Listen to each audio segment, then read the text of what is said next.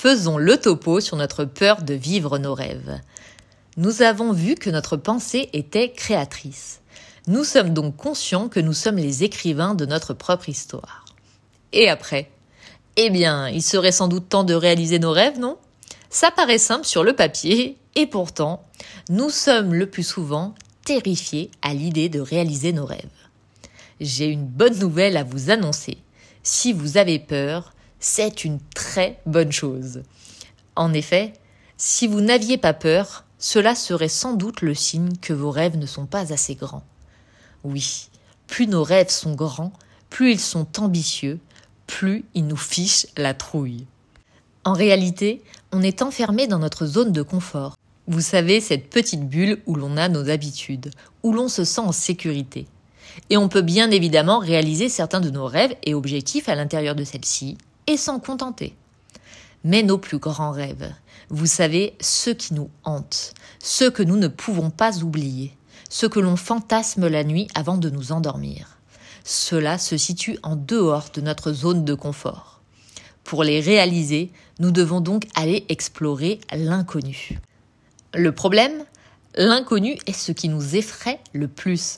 C'est pour cette raison que nous choisissons presque toujours de rester dans notre zone de confort, même si elle est inconfortable d'ailleurs, et qu'on fait le choix de rêver notre vie au lieu de vivre nos rêves. Lorsque quelqu'un me confie ses craintes lors de mes lives motivation, je lui demande systématiquement de quoi tu as peur? La peur de l'échec et du regard des autres est ce qui revient le plus souvent. En réalité, nous ne devrions pas avoir peur de l'échec, puisque ce qui pourrait arriver de pire, c'est tout simplement que rien ne change. Ensuite, la peur du regard des autres est quelque chose que nous devons absolument extraire de notre esprit. Êtes-vous réellement prêt à vivre une vie sans saveur, à abandonner vos rêves les plus précieux par peur que des inconnus ou quelques proches vous fassent une remarque contrariante?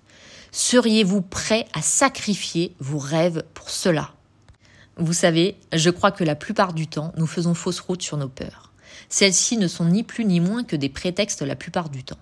Nous sommes convaincus de redouter l'échec ou le regard des autres, alors qu'inconsciemment, nous sommes peut-être tout simplement terrifiés par l'idée de réussir. Y avez-vous déjà songé? Je vous vois venir. Comment avoir peur de réussir? C'est comme avoir peur d'être heureux. Cela n'a aucun sens. C'est en tout cas comme ça que j'ai réagi la première fois qu'on m'a partagé cette théorie. Mais aujourd'hui, je n'en suis plus si sûre. J'adore cette citation de Marianne Williamson qui dit Notre peur la plus profonde est d'être puissant au-delà de toute limite. C'est notre lumière, pas notre part d'ombre qui nous effraie le plus. Nous nous demandons qui suis-je pour oser être brillant, magnifique, talentueux, fabuleux? Mais en fait, qui suis-je pour ne pas l'être? Et je ne peux pas m'empêcher de croire que c'est sans doute vrai. Nous nous convainquons que nous avons peur d'échouer, alors que réussir et briller est ce qui nous terrifie réellement.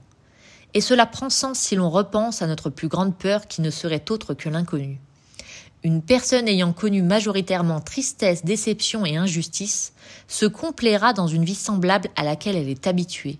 Le bonheur, elle ignore ce que cela peut être ou peut faire. Il apparaît donc, aussi incroyable que cela puisse paraître, plus effrayant que cette vie sans amour. Cette théorie nous permet de comprendre ces schémas répétitifs dans lesquels nous sommes le plus souvent pris au piège. Non pas que nous n'apprenons pas la leçon, mais car choisir de prendre un chemin différent et inconnu est plus terrifiant qu'emprunter le chemin habituel, même si ce dernier est semé d'embûches, car nous le connaissons par cœur. Par ailleurs, réussir implique parfois certains questionnements. Que va-t-on dire de moi?